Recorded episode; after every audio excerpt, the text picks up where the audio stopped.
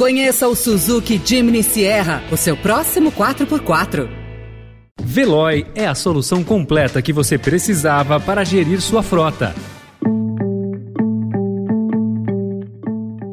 Olá, seja bem-vindo, seja bem-vinda. Começa agora mais uma edição do Notícia no seu Tempo. Esse podcast é produzido pela equipe de jornalismo do Estadão para você ouvir em poucos minutos as principais informações do jornal. Entre os destaques de hoje, concessão de aeroportos rende 2,7 bilhões de reais. Congonhas tem ágio de 231%. STF barra anistia a políticos condenados por improbidade e ONU inicia diálogo para evitar desastre nuclear na Ucrânia. Esses são alguns dos assuntos que você confere nesta sexta-feira, 19 de agosto de 2022.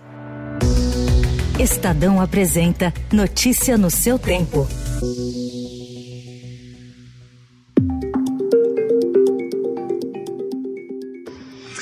Atenção, senhoras e senhores, para a realização da sessão pública do leilão número 01 de 2022 da concessão para ampliação, manutenção e exploração dos aeroportos integrantes dos blocos Aviação Geral, Norte 2 e São Paulo, Mato Grosso. A espanhola AENA arrematou o principal bloco do leilão realizado pelo governo para a concessão de 15 aeroportos pelo país, para administrar Congonhas em São Paulo e mais 10 terminais em Mato Grosso do Sul, Minas Gerais e Pará. A empresa apresentou a única proposta da disputa, de 2,45 bilhões de reais, um ágio de 231% em relação ao mínimo de 740 milhões de reais. No total, a União arrecadou 2, 1,72 bilhões de reais. O evento foi marcado pela baixa concorrência e pela estreia da XP no setor. Não houve disputa pela área de aviação executiva, que incluiu o Campo de Marte em São Paulo e Jacarepaguá, no Rio de Janeiro. O vencedor do lote foi o fundo XP Infra Quarto FIP em infraestrutura, que pagou mais de 141 milhões de reais sem ágio em relação à outorga mínima.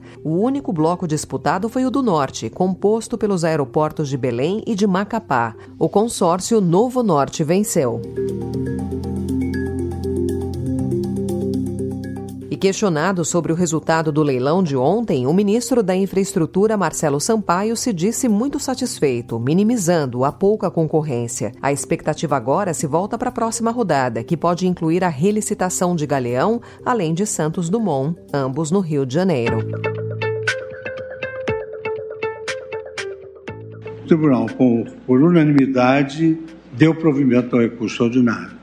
E, por maioria de votos, acompanha o relator por, com fundamentos diversos. Vencidos os ministros, nos termos dos seus fundamentos, o STF vetou a anistia a políticos condenados em última instância por improbidade administrativa culposa. A Corte reconheceu, porém, que, nos casos de processos sem sentença definitiva ou em fase de investigação, políticos podem ser beneficiados pelas regras menos rígidas aprovadas pelo Congresso em 2021. Os ministros entenderam que as mudanças na lei de improbidade administrativa não podem beneficiar quem já foi condenado sem direito a recurso. Para aqueles que ainda podem recorrer, a Justiça deve aplicar a nova versão da lei.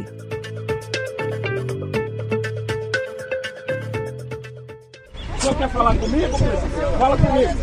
Sim. Fala comigo, Vem cá, vem cá. Oxi, vai! Não, eu quero falar contigo. Tá maluco, é? Vocês estão loucos!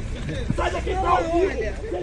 O presidente Jair Bolsonaro se envolveu em uma confusão na manhã de ontem na saída do Palácio da Alvorada com o youtuber de direita Wilker Leão. Imagens gravadas pela TV Globo mostram Bolsonaro partindo para cima do homem, que cobrava a coragem do presidente para explicar por que se aliou aos partidos que já deram apoio a governos petistas. Ex-cabo do Exército, o youtuber já foi filiado à União Brasil e cogitou se candidatar a deputado distrital, mas desistiu.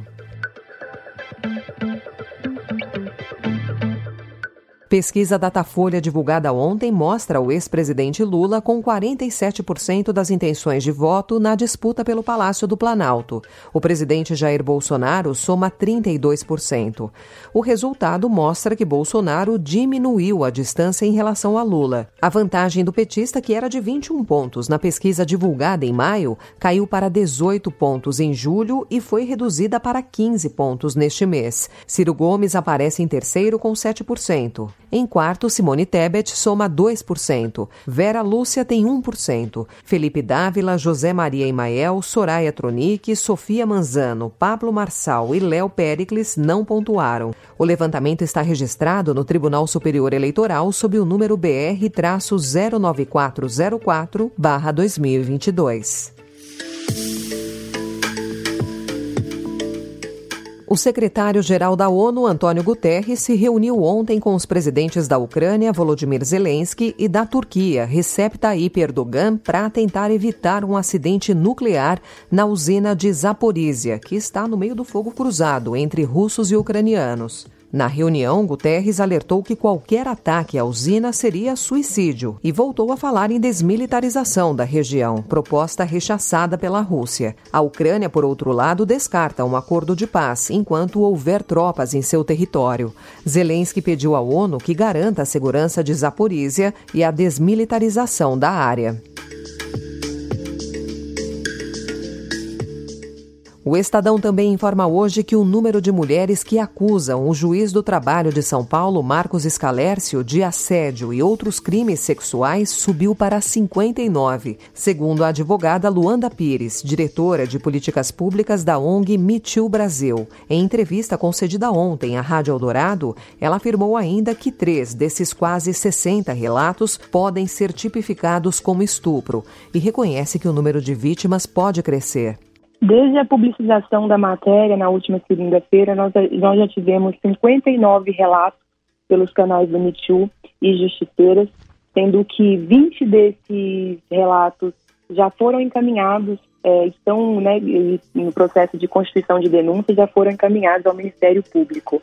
A equipe de defesa do juiz tem negado as acusações. E depois de anunciar que suspenderia o atendimento aos pacientes do SUS, o Hospital AC Camargo, que é uma referência no tratamento do câncer em São Paulo, mudou de posição e decidiu manter o atendimento oncológico para o sistema público da capital. O acordo foi anunciado ontem pelo governador de São Paulo, Rodrigo Garcia. Perfumei o corredor, perfumei o elevador, para tirar de vez o mal olhado. A saudade me esquentou, consertei o ventilador, pro teu corpo não ficar suado. Maria Rita, de 44 anos, volta a marcar território no samba. A cantora conversou com o Estadão sobre o lançamento do EP Desse Jeito. O trabalho tem seis músicas assinadas por nomes de tarimba, como Xande de Pilares, Magno Souza e Pretinho da Serrinha. Duas delas, pela primeira vez, foram feitas com a colaboração da cantora.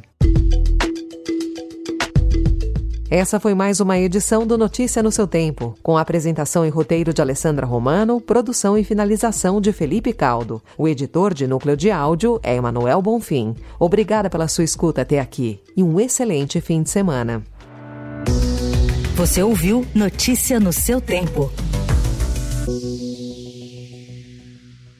Conheça o Suzuki Jimny Sierra, o seu próximo 4x4. Procurando a rota mais inteligente para gerir sua frota? Veloy é a solução completa que você precisa. Acesse veloy.com.br/empresa e descubra um caminho prático e eficiente para a gestão da sua empresa.